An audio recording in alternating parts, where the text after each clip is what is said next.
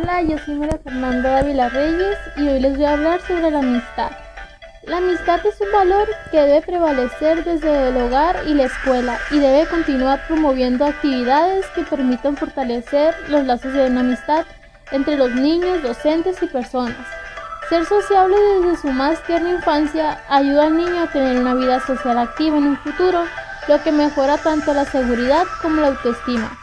Es muy importante en una amistad el saber escuchar, porque es una condición para subrayar el cultivo de la amistad y al mismo tiempo predica con el, predica con el compañerismo. Se experimenta en dimensiones distintas, el hacer cosas juntos, el coincidir en intereses similares, el afecto y la simpatía. Esos son parámetros de toda una amistad, por tanto llegar al corazón. Un punto fundamental durante los años de preescolar es aprender a ser amigos, porque dicen que cuando uno cuando uno ingresa a preescolar es cuando inicia las amistades, los niños empiezan a desarrollar y empiezan a no solo ver a las personas de casa, sino que a otras personas que no conocían y ahí empieza una amistad entre niños. Mm, y también a su vez em, es bueno eso, tener interacción con otras personas que por lo general los niños con deficiencia visual necesitan ayuda para expresarse en el desarrollo de esos, de esos estreses conducentes a fuentes relaciones entre compañeros.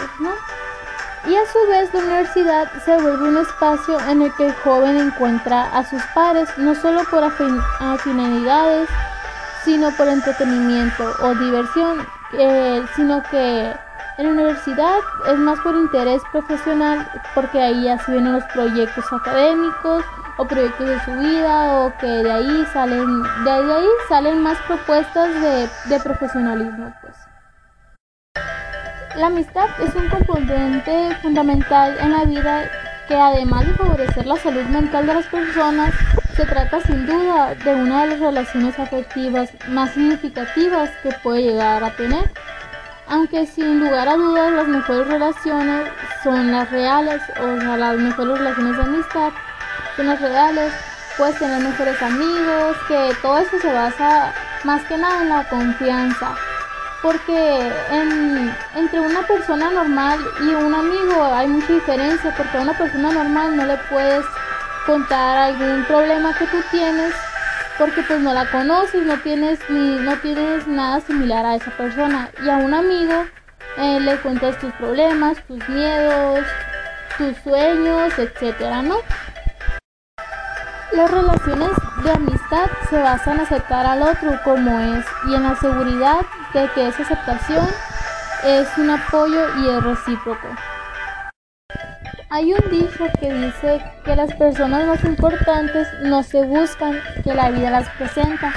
Y si no, coincidimos en eso porque en realidad los amigos nosotros no los tenemos que buscar, sino que las circunstancias de la vida nos los presenta, porque ya sea cuando entramos a la escuela, o en algún trabajo, o simplemente mm, puedes estar afuera de tu casa y, y algún vecino puede ser tu amigo.